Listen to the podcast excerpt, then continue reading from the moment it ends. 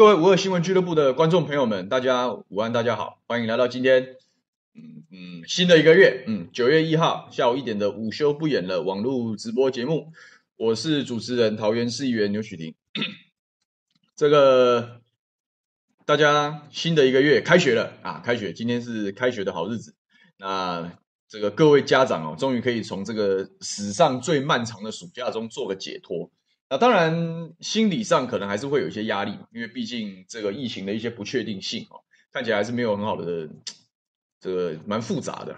但是我想哦，这个关关难过关关过了，总会走出一个秩序的。那今天跟大家聊聊些什么题目呢？这个我想说来跟大家讲解一下，虽然有点点慢哦，但是我常常不会第一时间就讲当天的新闻。好，但是我通常都是消化过后，提出一些分析之后来做一些分析。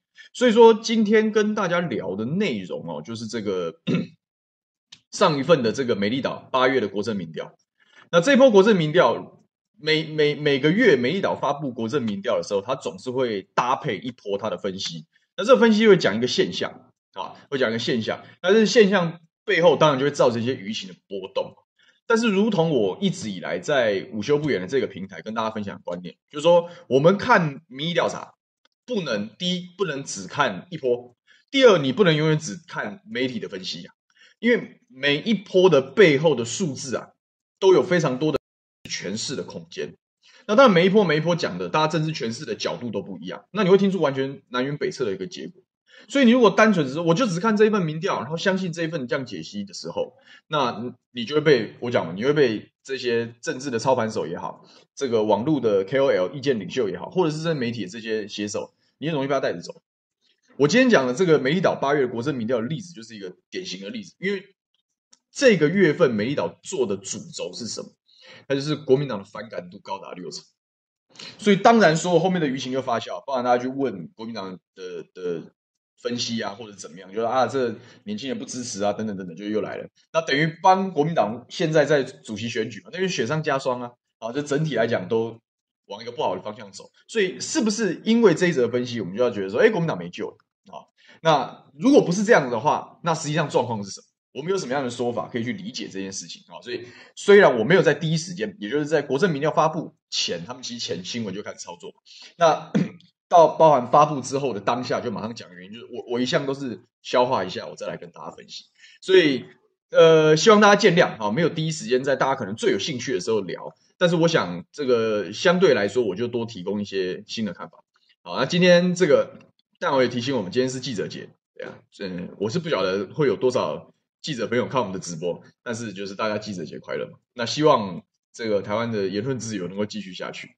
好，那。很多时候我们在地方问政啊，这些事情我们也跟记者朋友搭配的非常好。那一个包括我们今天谈的主题啊，一个政党，你有没有办法持续的产出一些这个媒体朋友用，而且也好用啊，也可以造成讨论，又有一定的新闻性的东西，这也都是政治的很重要的一环。所以在记者节这边讲这个事情，其实也是不错的啊，其实也是不错。所以大家午安哦。那。然后啊，我们小编提醒我们，朱大是记者出身嘛，啊，所以下午的时候要记得跟朱大讲一下记者节快乐啊，没错。好，这个今天就早进主题，因为我今天下午有行程，我今天没有办法忍受超时这件事，所以节奏稍微快一点。但如果大家没有办法第一时间理解的话，哈，那就麻烦大家看重播嘛，啊，没有关系，YouTube 的好处就是这样。好，第一段啊。美丽岛八月的国政民调出来哈，那我先请小编，因为我就一张图而已，但是会三不五时的出现一下，让大家更好了解。好，请小编把这个表格放上来。那大家可以看到，其实在这个八月的国政民调里面，这个民进党的好感度啊，啊是回到了四十七点八，那他的反感度是四十四点九。那当然，新媒体朋友比较关注这一期的分析焦点是国民党的好感度跟反感度。那当然毫不意外的，国民党作为这个。嗯，这个在逆境中挣扎的一个在野党，他的好感度只有二十九点二，那反感度高达五十九点三。好，所以这个这一组的数字啊，就是大大部分人做第一时间的新闻解析的时候拿出来数数据，就是说国民党的反感度高达六成。那如果仔细看交叉分析哦，交叉分析我就没有特别写出来，要不然数字太多，大家看得头昏脑胀。好，交叉分析的部分，像二十到二十九岁啊，国民党好感度只有百分之十八点九，反感度高达百分之六十八；三十到三十九岁，好感度只有二十六点二，反感度高达六十一点九。所以大家就会说，哎，国民党在青年世代的制度依然是毫无起色，好，没有崩解。那另外一个媒体常常做解释跟诠释的是，好，比起前几个月来说，因为它美丽岛电子报我讲嘛，它每一次的研究方法是固定的，然后它有一些固定的题组，你可以做趋势的分析。所以说，哎，他可以看到说，蔡总统的这个满意度民调回升啊，然后民进党的好感度满意回升啊，所以说看起来是止跌回升。不过，我就要在这个地方提出我的分析啊，民进党的民调从我的角度来解析这件事情来说啊。是止跌，但没有回升啊？为什么？因为你看嘛，我我我为什么反复强调，大家去看民意调查的数据的时候，不要只看一次，因为你只看一次，然后就说哦，跟七月比起来，对啊，它回升啊，从四十一点三变成四十七点八，哦，那个反感度也下降成四十四点九啊。可是你有没有在想，再再长期一点趋势来看，对不对？你你再往前看，所以我今天把最下面这一栏整理出来啊，这就是从美丽岛电子报的网站里面捞到了我我目前可以捞到最早的资料，叫二零二零年八月嘛，刚好是一年以前的这个同样题型、同样题组的民意调查分析啊。你看看八月的二零二零年的八月的时候，你看看民进党好感度跟反感度长什么样子？好感度是过半的，反感度是只有三成五，也就是台湾社会原则上。三分之二的人都愿意，非常愿意接受政府的领导，领导威信是建立在这个大概有六成的 稳定的基础之上。可是事隔一年了，我们常常是看一个月的比较，可是你有没有看一年的比较呢？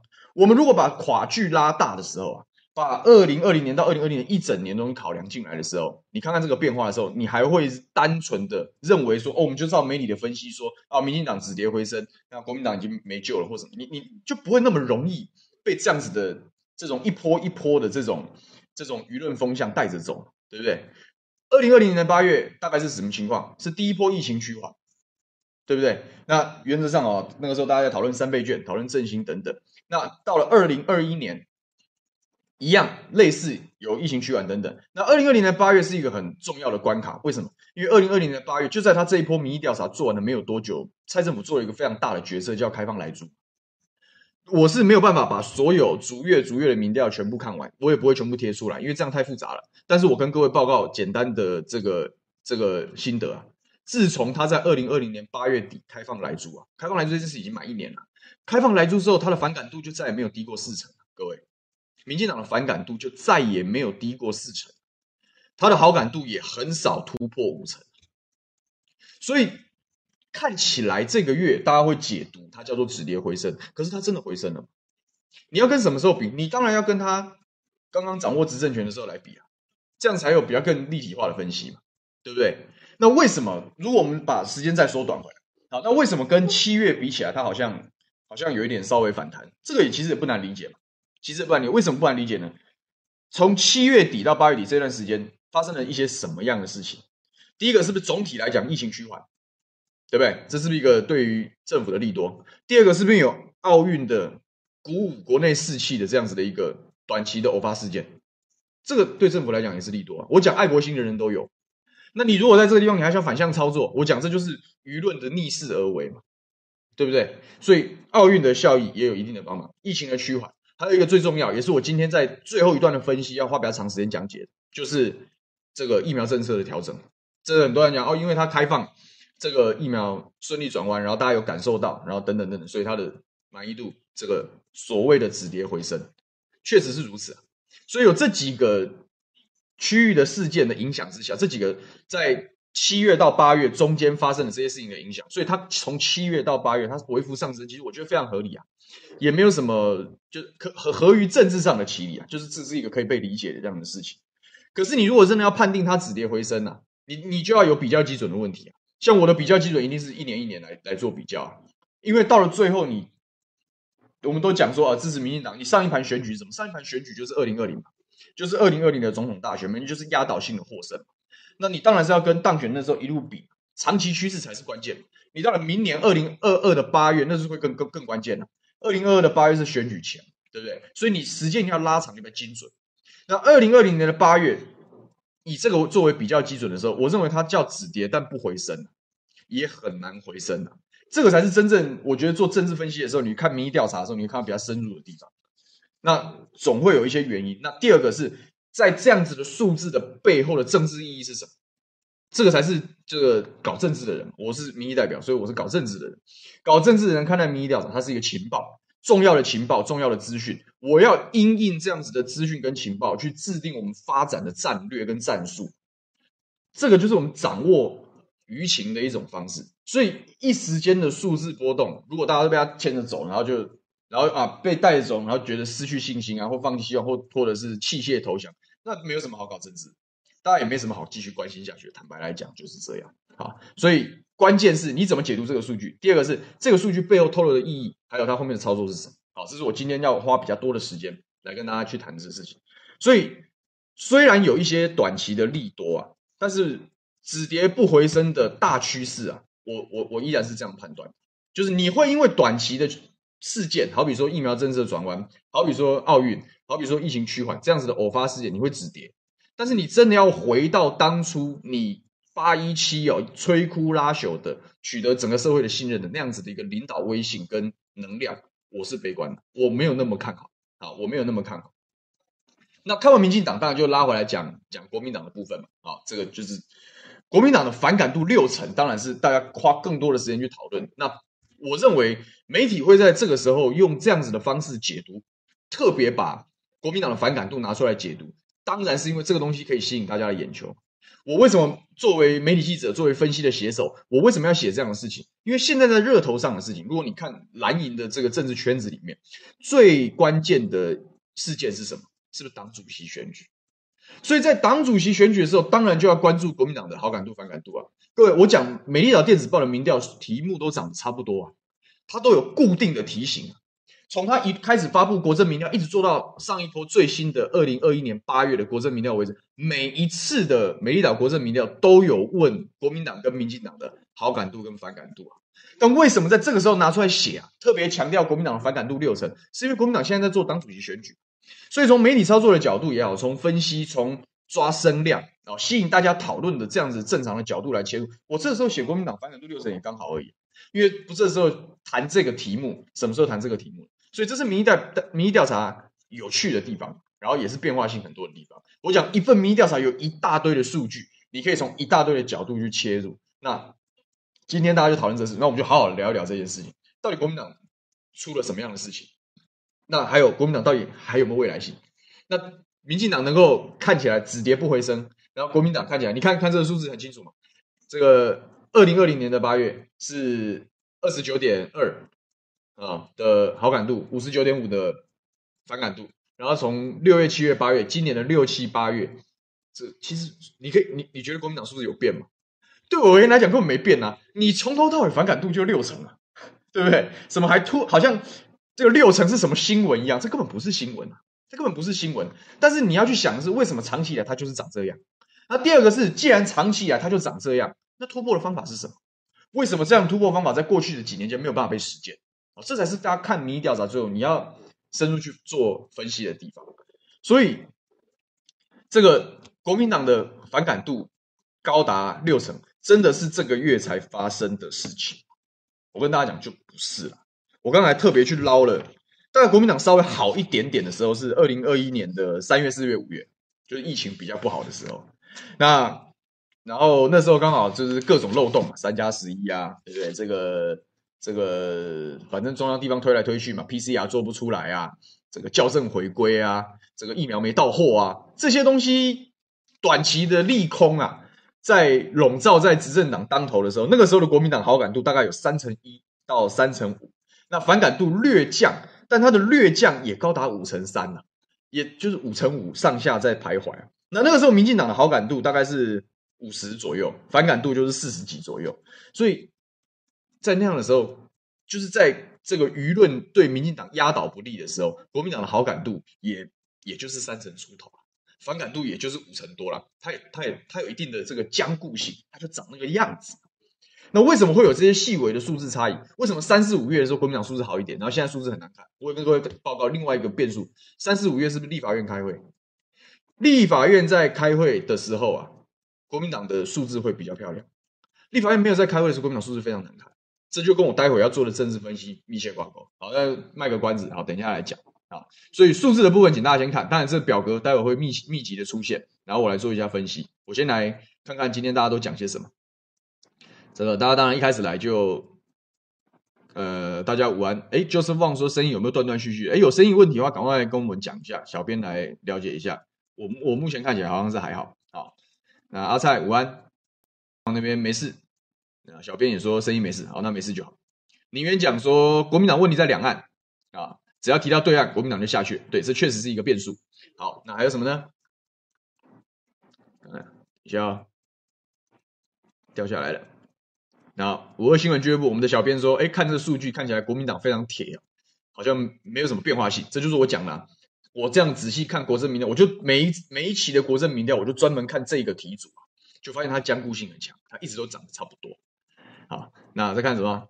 这个宁愿认为还是因为仇中的因素。好，这我们待会可以讨论啊。那干净核能说，是不是因为民进党对内政无能才会诉诸两岸呢？这待会都可以好好来讨论啊。也希望大家丢丢丢一丢大家的意见啊。张瑞智讲说，国民党自身有很重的这个结构性问题啊，也是没错的。这个待会就好好的分析一下。好，再看这个哦，那就是望这个声音应该没问题啦，没问题就好啦。这个他主讲说，教徒都是很死忠的，然后认真看民调说，年轻人跟比较新的产业也都用喊的。我我待会再跟大家分析一下比较详细的交叉分析啊，特别是年轻人的部分，我始终。我始终觉得大家还是太相信传统媒体的这些分析，然后自然而然会有一些不是特别有利于这个健全两党政治发展的一些反应。然后他主要讲说，民进党比较会包装，当然。然后这个小荣说，这个为什么被民进党召见成这样，还有这么高的支持率？我待会跟大家把讲，把话讲清楚，为什么啊？一定这个原因，这个东西本来就是。本来就是互有因果。那第二个就是说，民调查数据不会全然转变成选票啊。趋势上来说，可以反映出政治舆情的走向，但它是不是一定就是你真实身边面对到的那种真实感受？不一定，会有误差的啊，会有误差的。所以，是不是因为作贱，然后还有这么多那个？我觉得大家不用那么不用那么武断啊，不用那么武断。KZ 令说，希望我赶快回到国民党，因为塔绿班实在太阿爸了。必须要制裁民进党，这样，所以需要有有力的战量。谢谢你看得起我了。不过我我现在越走，我越感觉啊，就是反而是保持无党籍。我待会就跟大家讲为什么，因为这都跟今天的这份民调其实都都挂钩，都挂钩。但是无党籍不表示你要站执政党那边，无党籍也是在野党，无党籍是永远的在野党，而且无党籍是比两党更没有包袱的在野党。那你在你从政党发展，我们的目标如果是制衡这个阿爸的政府，他讲阿爸的塔绿班，对不对？你要制衡他的时候，你是不是要多管齐下？你是不是要手段灵活？那你怎么跟无党籍的人妥善的互动、友善的相处？我觉得这也是一个课题啊！啊，这也是一个课题。我真的回去了，他的数字就会起来吗？我没这么厉害啊，我真的没这么厉害啊！或者是说，哎，我们现在国民党哦，换个人就好了吗？也没也没这么厉害啊。我就讲坚固性这种东西，结构问题。刚刚大家讲，有讲两岸问题，有讲结构问题，这是一个人、两个人能改变得了的事情，对不对？所以没关系，我们先先看一下大家在讲些什么。阿塞说啊，好难解啊，这个数字好像都不在变。民进党是不是善于洗脑跟宣传，让国民众觉得国民党很烂啊？怎么回事呢？是不是很难搞定呢？其实也不会，其实也不会。Cindy 说，民进党的喜好度会上下变化，因为他们什么都敢说，什么都敢做，对。这个这个概念是对的，我待会来跟大家好好好好讲。然后摩尔讲说，其实是会改变的啊。他现在对民众党很有期待，但是他如果反核四又反对公投绑大选的时候，我就有点疑虑啊。如果他们能够再彻底一点啊，那可能会更有好感。对，我觉得这这这就是这些我们今天好朋友在下面留言的这些内容啊，其实就是民意调查数据呈现不出来的东西，它有些很细微的变化。但这是政治圈里面都闻得到的事情啊，所以我在民众党的角色，我会来跟大家稍微分分析一下啊，稍微分析一下。好，我再看一下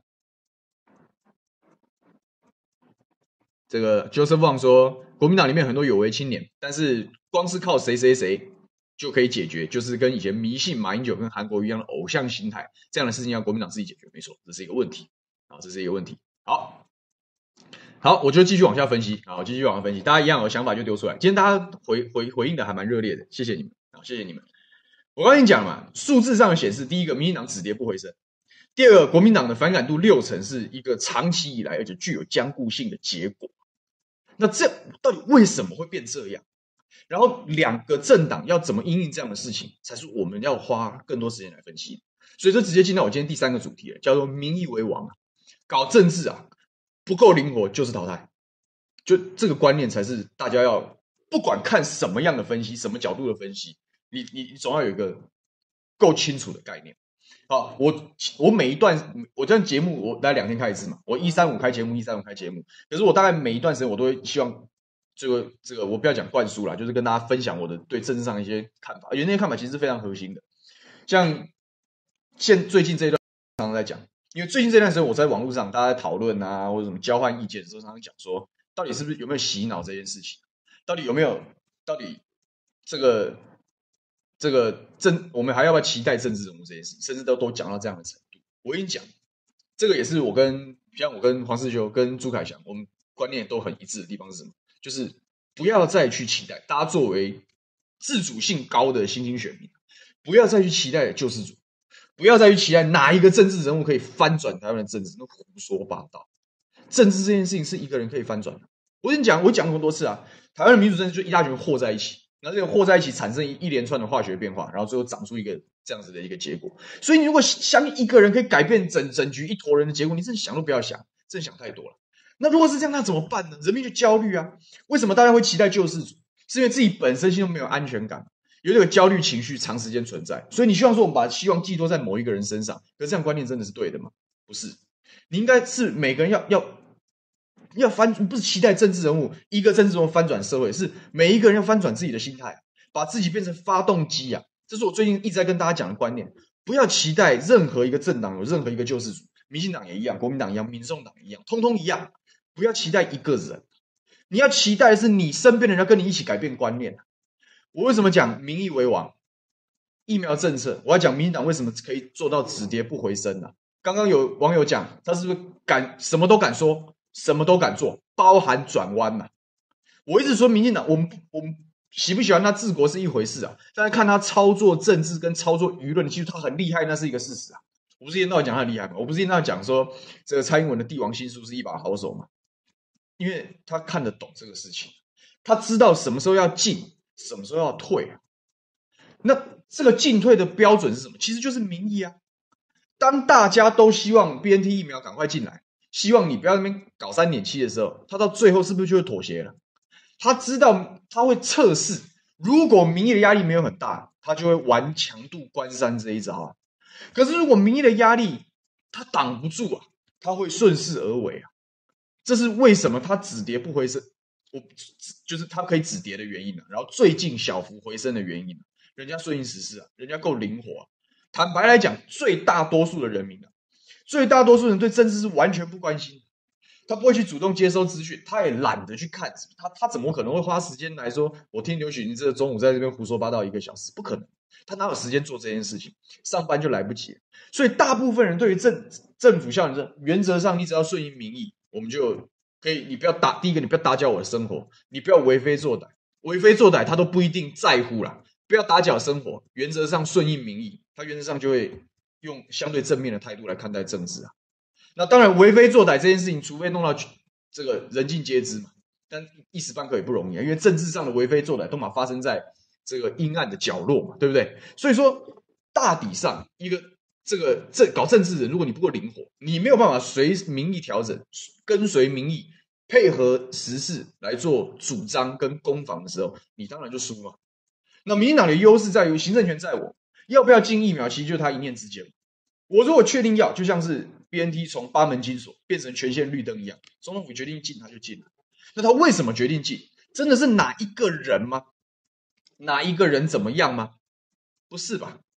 我们讲啊，郭八点非常厉害，对不对？郭台铭等于这一篇文有粗有细的这个政治声明啊，等于直这个直接逼宫一样。可是为什么这郭八点厉害啊？是因为大部分的人民期待 BNT 啊。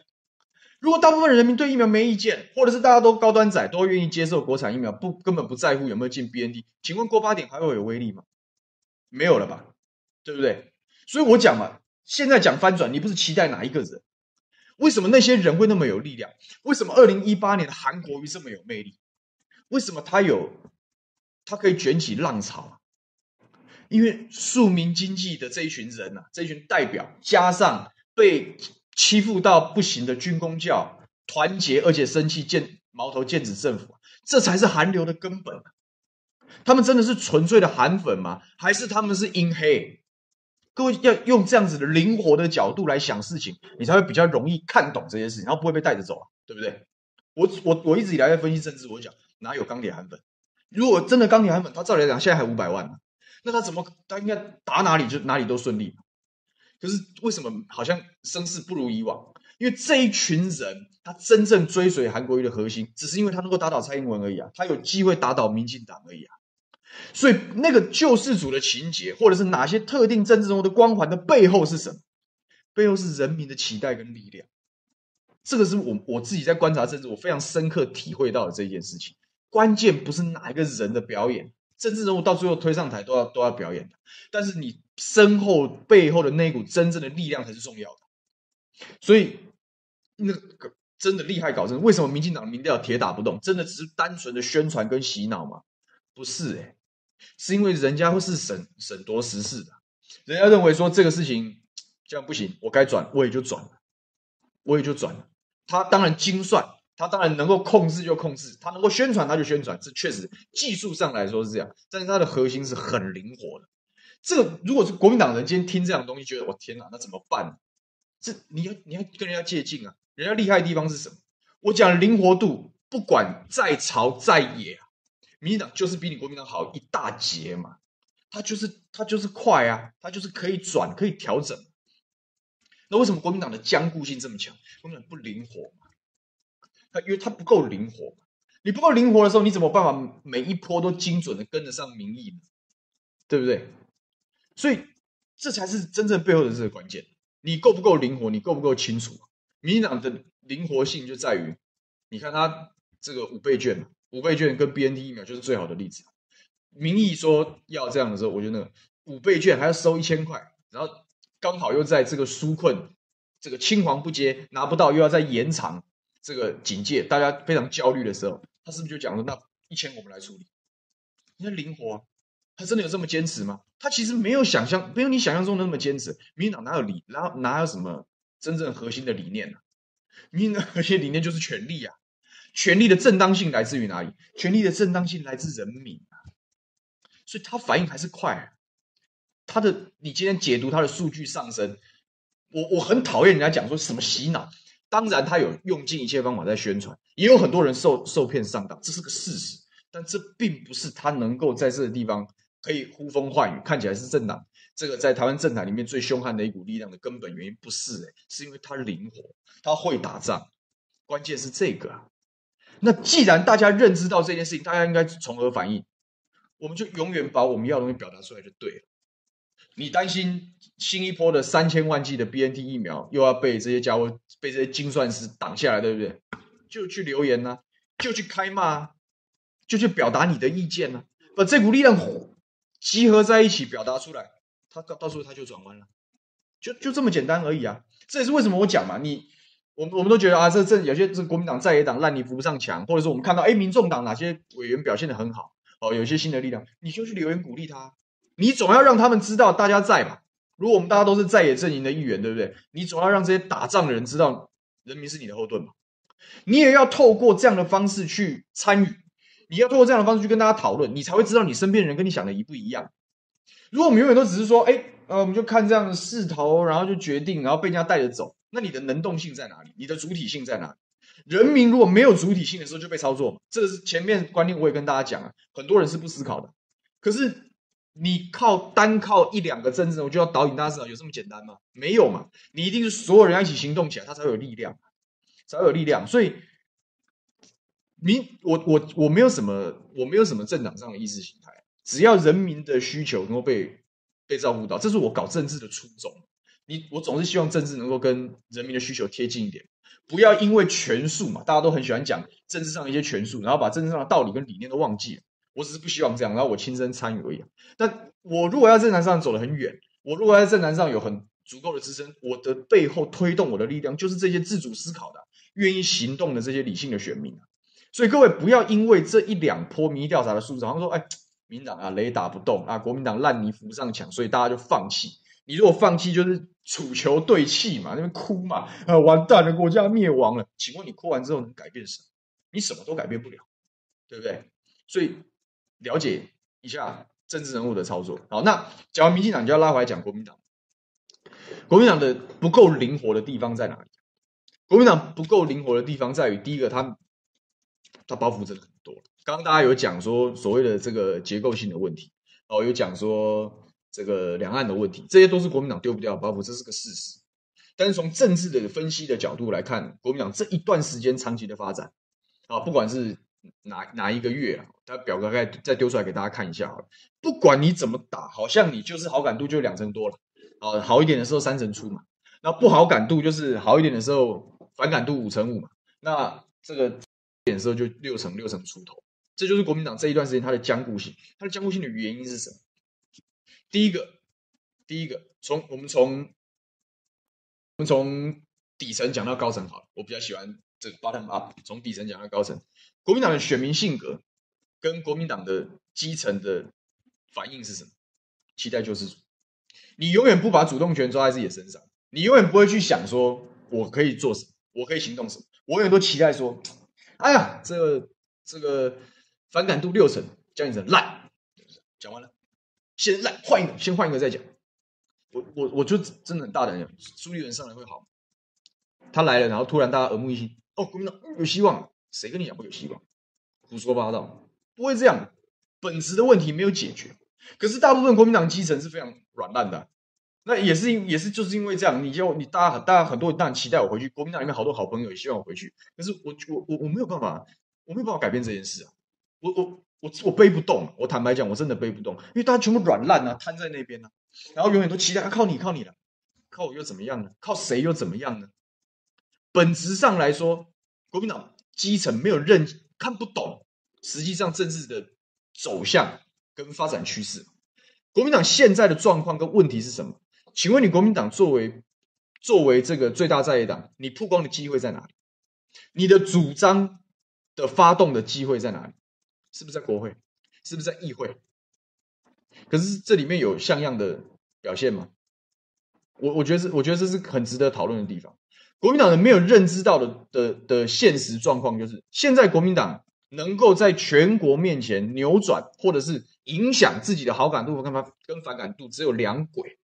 一轨叫党中央，啊，但叫党中央，而且这一轨其实没有什么影响力，因为谁会去听你国民党党中央的记者会？我凭良心讲，除了国民党的党员之外，第二轨，而且是比较重要的一轨，叫立法院，叫立法院。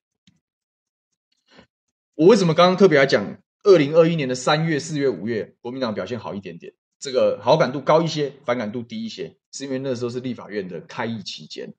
你至少可以在媒体、在政论节目上，你看到国民党立法委员的表现，然后你总体就作为一个没有什么特定意识形态或者是特定影响，你会看到说，哎，这个这个民意代表表现还不错哦，他可能相对年轻啊，这个政党可能还有点希望。关键在这里。可是，所以国民党能能不能够扭转他的社会形象的关键，其实就是立法院三十八席委员。我讲完了，就是这三十八个人而已啊，哪里是你党主席啊？哪里是你什么谁，或者是什么什么理念，什么什么鬼什么？不是的，现在就是这三十八席的立法委员，怎么样让他战斗力爆表？怎么样让他表现很好？那国民党困境是什么？过去在会期中的时候，为什么打？你看，我从二零二零年八月的数字，我会讲，民进党的反感度是越打越高。所以战斗这件事啊，大家也还第二个是基层的这个战斗的迷思，说国民党就是要打，打了才会赢啊，赢了才会得到支持啊。政治上真的这么简单吗？民进党在打仗的时候，民进党在做在野党的时候，是谁打锋将？谁打就是像足球一样嘛，有打前锋，有打后卫，有打中场。谁提供弹药？谁冲锋陷阵？谁巩固防守？是有是有分工的。可是国民党的这一段时间的发展的真正的困境在于哪里？就是我讲中层啊，现在讲到中层政治人物这一段的发展，在他没有跑位，没有阵型。现在当然大家都在串联，说我们要做战斗蓝，要做。要要能够打，要有战将或什么东西，全整党都是战将，就是国民党现在长这样的原因。要不嘛像过去一样，整党都闷鸡啊；要不嘛像现在一样，整党都拼命打，拼命打会把民进党的支持度往下打，这是个事实。所以不得不战，在野党当然要战斗，可是打完之后，谁来收？谁收走？国民党现在的困境就是，我打完的时候我收不回来。对，大家认清了民进党在骗人；对，大家认清了民进党的防疫准备不足；对，大家认清了民进党的采购疫苗在在这个搞什么障碍赛，对不对？那谁可以期待？未来在哪里？然后大家回头看国民党，哎，怎么没有没有没有像样的人讲出像样的论述，然后让大家愿意相信？没有没有这样子的人。这样子，而且只有一个也是不够的。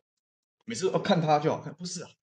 你总要分工吧？你立法院的三十八席委员，有像丽文姐这样子，这个这个能言善道，然后这个炮火猛烈的这样子的战将，也有像蒋万委员这种相对温和的，也有像陈玉珍委员这种可以跟人家肉搏不害怕的，各式各样的委员都有啊。可是他们有没有一个明确的分工跟跑位？有吗？我看起来是没有。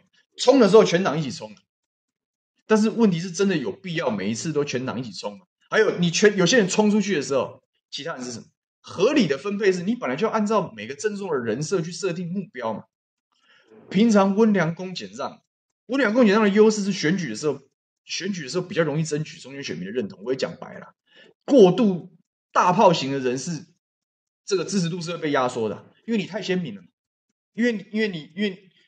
因为你树敌多嘛，你口无遮拦，你高度不够，这都是选举的障碍啊。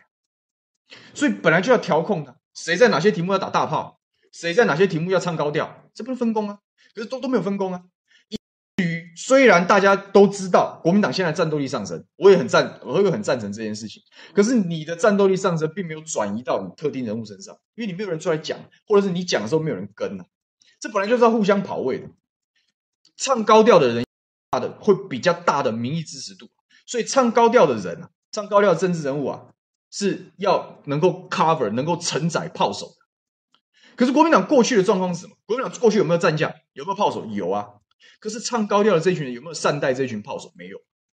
所以打着打着，从有炮手打到变没炮手，变一团烂泥在那边，都不打，也都不讲，完全没表现。然后到后来发现不打不行啊。连民众党时代力量打都比你好，所以现在开始拼命打，可是唱高调人不见，这就是国民党没有办法把制度转移到自己身上的原因嘛？因为谁提理念呢？谁提愿景呢？你总要有几个人在做这样的事情。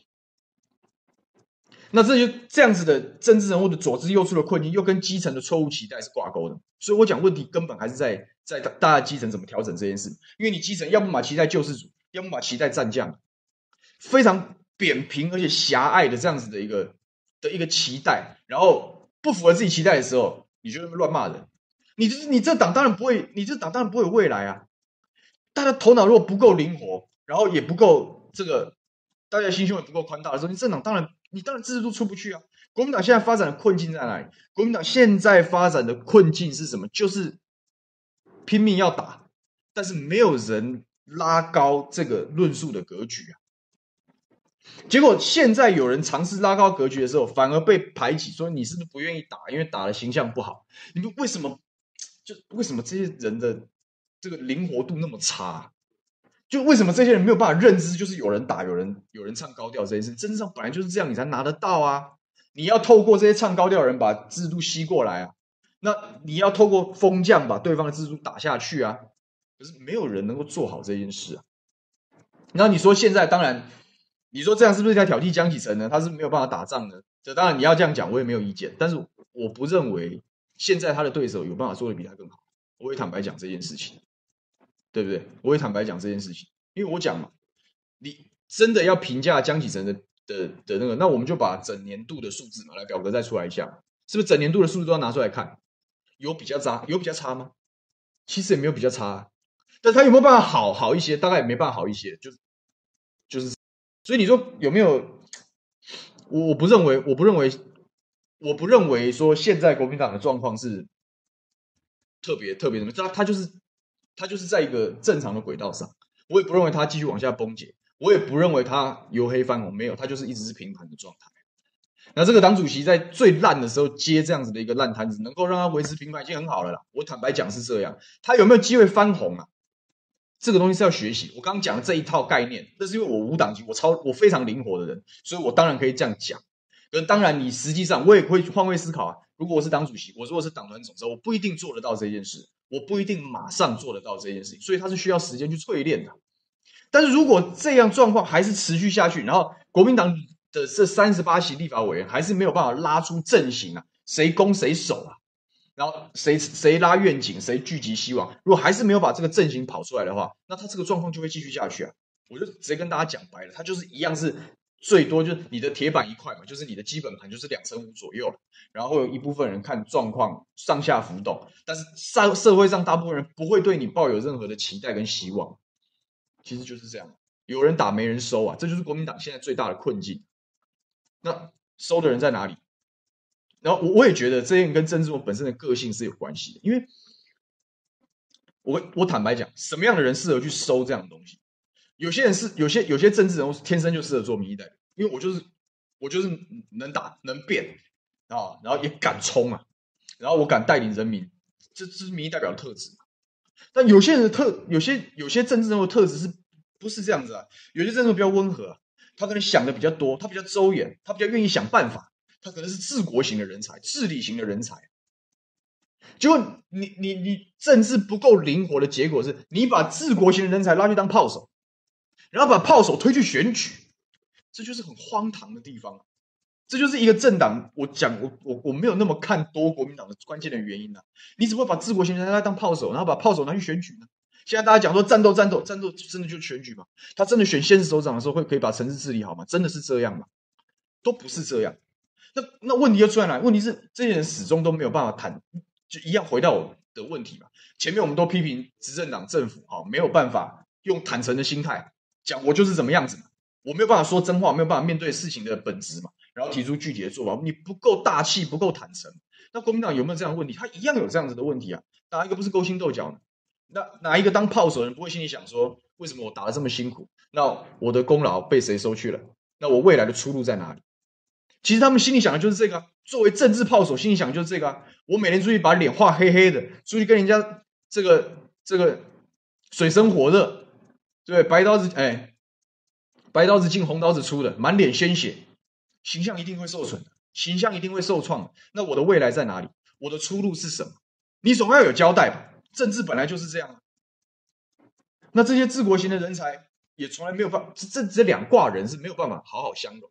当你有办法好好相容，阵型才会跑出来。那这些本来被赋予期待要去选举的这些人，符合选举人设的人，常常又是扭捏作态。到底要不要选呢？该选你就是要选举，因为我要选举，所以我必须提愿景。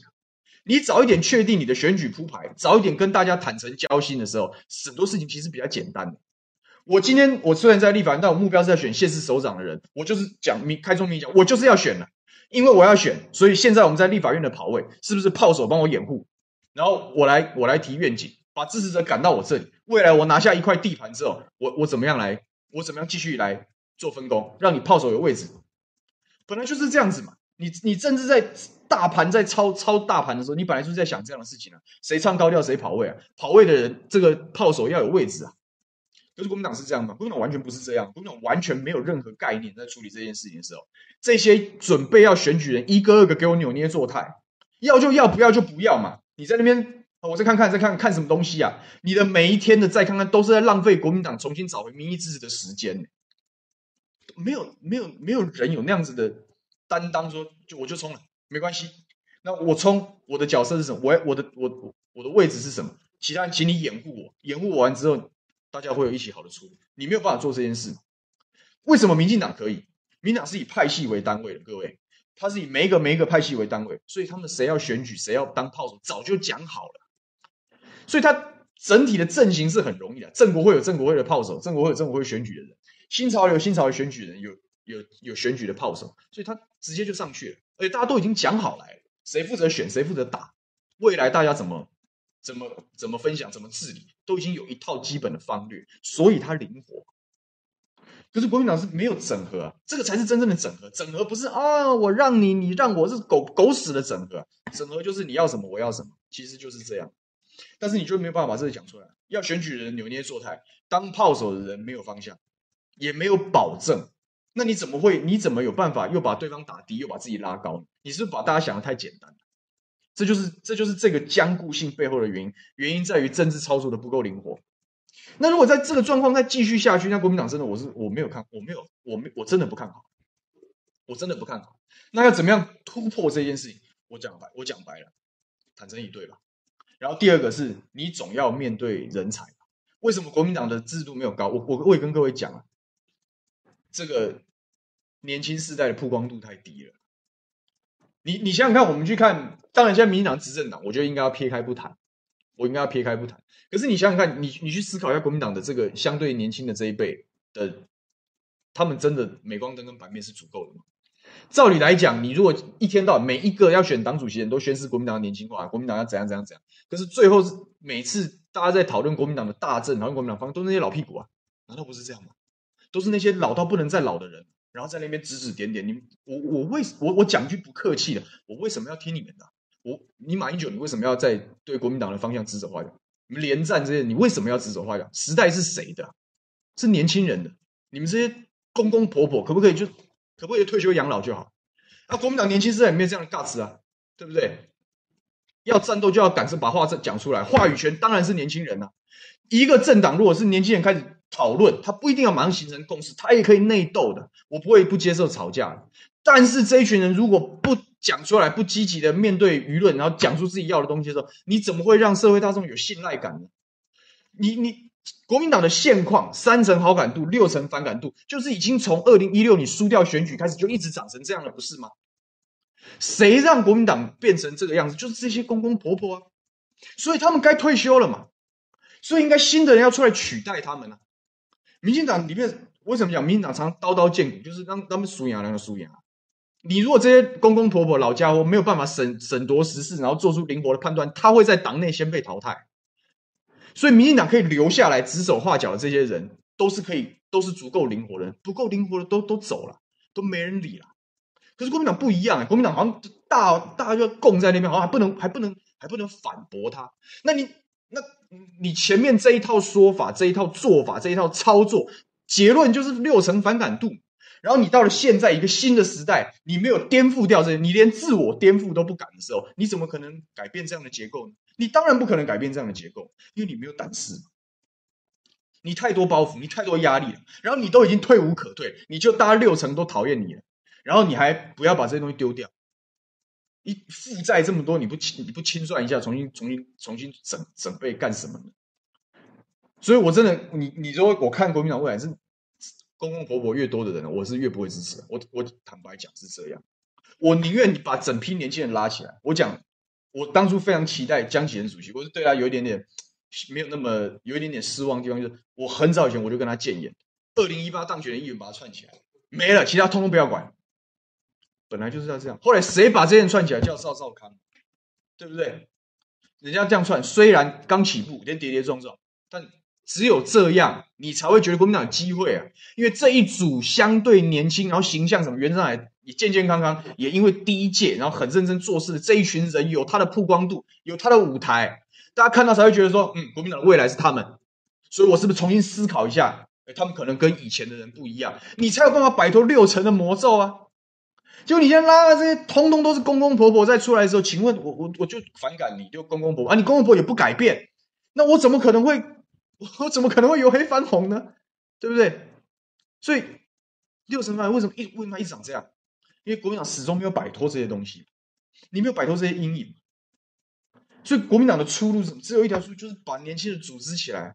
我我我平常只要碰到跟我同梯啊，我们讲哪一年当选，我们是同梯啊。碰到任何县市二零一八年当选蓝营议员，我跟他讲，准备选立委，助理准备接班。以前当然不是这样，因为以前。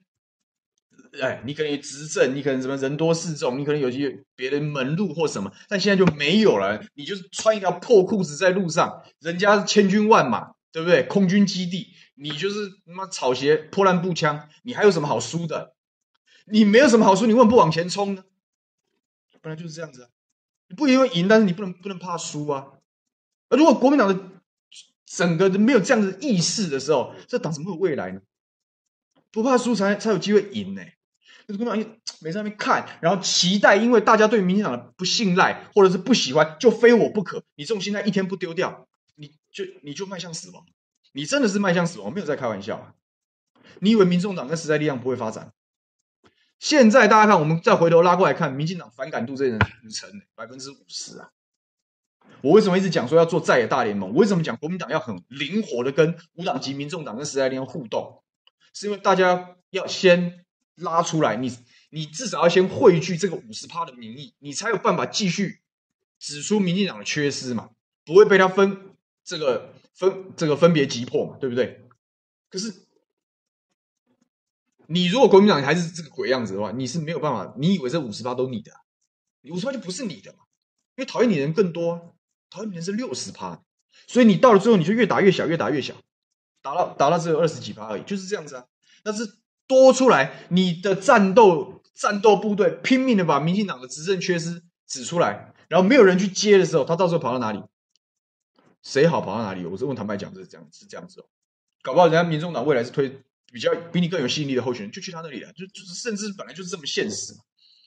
所以真的要灵活一点，民民意为第一个民意为王，第二个你不够灵活就淘汰。你如果没有办法把这东西搞清楚，然后彻底颠覆自己的话，你就你就是你就是。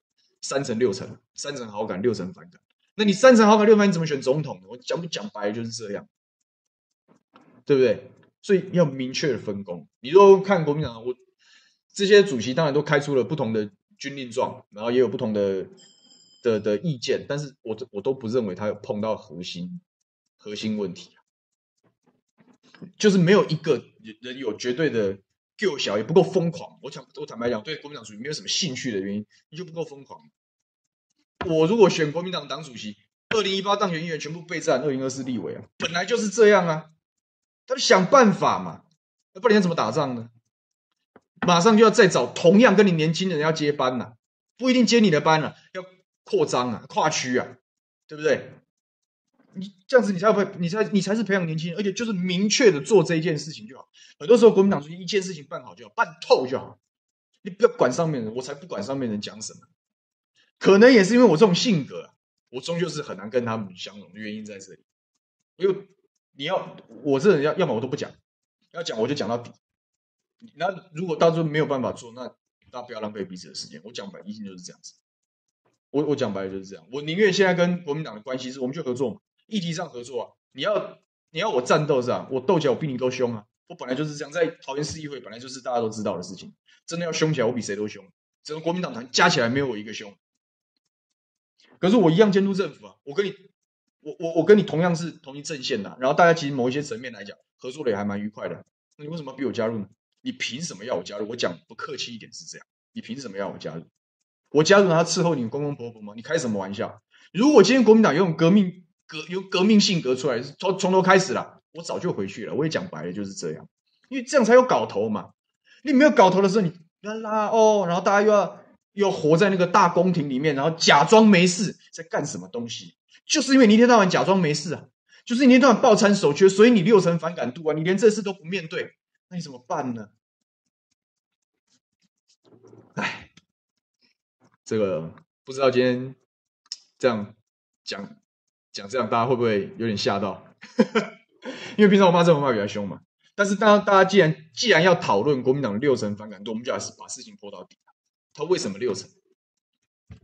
他搞不清楚方向。第二，他没有明确的分工。第三，他有太多的包袱。这些东西环环相扣。你如果没有把上面这些丢丢掉，你下面的阵型跟分工你没办法讨论。因为你看，当你开始讨论，你看着，上面的人开始指手画脚。我实在搞不清楚，你凭什么指手画脚？你给钱吗？你如果给钱，你早点讲。你给多少人？什么地方？你把话讲清楚。就像民进党派，民进党派系为什么派系可以制约民进党的政治人物？派系有负责挖钱的。我讲的挖钱，不是说不不是全部都是贪污腐败，有没有贪污腐败我不知道。但是人家派系有做生意的人，他帮你组织金主。民进党灵活就在这里。那国民党这么已经被打烂到趴在地上了，你你这一段时间你的。你的作为是什么？你有没有组织起像样的这样的东西？我讲嘛，说今天可能江启臣没有办法顺利连任，江启臣没有办法顺利连，他要建立党内的江派。这个江派不是地方哦，不是什么台中的红派，不是这个，是你中央的嘛。你江启臣，你下面要带多少年轻人？你你是不是要打算你围绕着你在做事情的人，哪些人帮你赚钱，哪些人出来选举，哪些人做幕僚，跑就开始跑位了。这是这绝对可以做到的。那你连每天在，你你就做这样事就好，你就做你的联系，我没意见，就是摆来摆去嘛。然后，如果你是继承上一代家业，请你叫公公婆婆闭嘴。你这样才会让大家有希望，你才会让觉得觉得这这这党有机会。要不然，全部都是照着过去的轨道在走的时候，当然不会改变，当然不会改变了。所以，这个想跟大家分享的观念就是，从美丽岛这几波的民意调查，我整理一些数字给大家看，就是第一个，这些声望的上下高低，不是政治人物可以一手操控。是，只要是真正导演的，就是民意，还有怎么回应民意。你与其讲说是政治人物在操控民意，不如是在比赛政治人物回应民意，都有了，都有。但是民意才是本质。所以我如果是跟观众朋友分享、听众朋友分享、受众来讲，就是你要维持自主性，因为既然大家实实务上的运作是政治人物观观风向看民意，那民意的自主性才是。台湾未来能不能进步的关键，如果大家真的买单啊，不是蓝就是绿，如果是这样的民意的话，那台湾的政治就会长成不是蓝就是绿。所以各位的自主性跟行动力是很重要。如果自主选民积极行动扩张，那台湾未来政治会很好玩，会是一个天下大乱的乱世。我是很期待这样子的剧本，要不然以前的东西到底有到底好在哪里？跟我们与与我们人民来讲，到底好在哪？对不对？所以民意为王，跟得上民意，能够顺应的人才有办法突破民调的困境。第二个搞政治哦，不灵活就淘汰，所以国民党六六成反感度不是一天两天，可是你要突破六成反感度，你总得做一些大胆而且颠覆的事情。你如果没有不够颠覆、不够大胆的时候，大概你也很难逃脱这样的框架，因为大家期待国民党叫耳目一新，那你没有大胆的行为，没有风险，他怎么会耳目一新呢？对不对？所以这个我也不知道，反正。反正大家闲聊嘛，啊，我自己的想法就跟大家做一下分享，大概是这样。好，谢谢蔡今天的抖内，这个五二新闻加油。陈太康说，基层党员害怕百家争鸣之后，高高层棒打出头鸟啊，立委害怕凸显议题，缺乏专业的参谋，把议题延续，后进的年轻人看不到未来的发展，地方的蓝皮绿骨勾结严重，都是问题。这每一项问题都有结构。那你如果讲说我们要期待领导者，不是因为期待他的个人，每是期待他颠覆。这些结构问题的勇气，只有这样子的人，大家还可以还可以跟随一下。然后你要给他时间，对不对？继续讲说，说白了，这个国民党老家伙都有道德洁癖，不知道要应该有方法，玩自己的佛系选举，这就是我讲的。哎，选都是我要选的哈，啊，坏人都要别人当，那别人帮你当坏人有什么呢？哎，对不起，我才不要跟你站在一起，就是所谓的道德洁癖或不沾锅啊，你这。你你今天会被搞会搞成这样子，没有人愿意战斗，是你自己造成的，是因为你们这些温室里长大的花朵就是废物啊，真的就是这样啊。那你如果真的不改变，你怎么办呢？如果战斗派跟这个温和派不能够坦诚以对，我要的是什么？以后怎么样共同治理？如果都没有这样子的对话的空间跟机会，那打个屁啊！真的打个屁啊！就就是佛系选举。也谢谢他主的抖内说不太爽。朱立伦说三个月可以推公投，战场有人在等你吗？立委议员布局我都嫌不够了，公投三个月够吗？要搞公投早就应该处理，早就应该处理啊！这个大家也都在看嘛，所以我讲嘛，这个我我倒是反正我是无党籍，我倒是常常建议我们的听众朋友不要管党派，你只要想好哪些事情对你生活是有帮助的，把它讲出来就对了，用尽一切的方法跟你身边人沟通，不要管蓝绿，我觉得这样可能是好一些。好，可能是好一些。好，今天因为时间的关系，我没有办法一一回复，所以呃，话讲的还是太多了啊，还是太多了。但是反正反正我的想法就是这样啊，我的想法就是这样。那呃，大家可以在我花点，我大概我我现在没办法，我没没没没办法回应。但是如果大家还有很有想法的话，可以在这这一个这一支影片的。直播结束之后的留言板留言，然后我用我的账，我用我的账号来回应一下大家好了，这样子我比较好回答他，因为我我相信我在讲的同时啊，我在讲的同时，大家应该也蛮多意见，然后我怕没有办法跟大家互动啊，今天比较可惜一点，但是因为我行程啊，所以今天的直播暂时到这里，但没关系，不管这个政党支持度跟走向如何，然后我也我也，然后不管接下来的发展如何，反正我们就继续在这个平台继续讲我们想讲的话，好，然后继续跟大家分享，好，所以我们就礼拜五再见喽，好不好？九月三号啊，礼拜五的时候一样下午一点啊，午休不远了，礼拜五再见了，拜拜。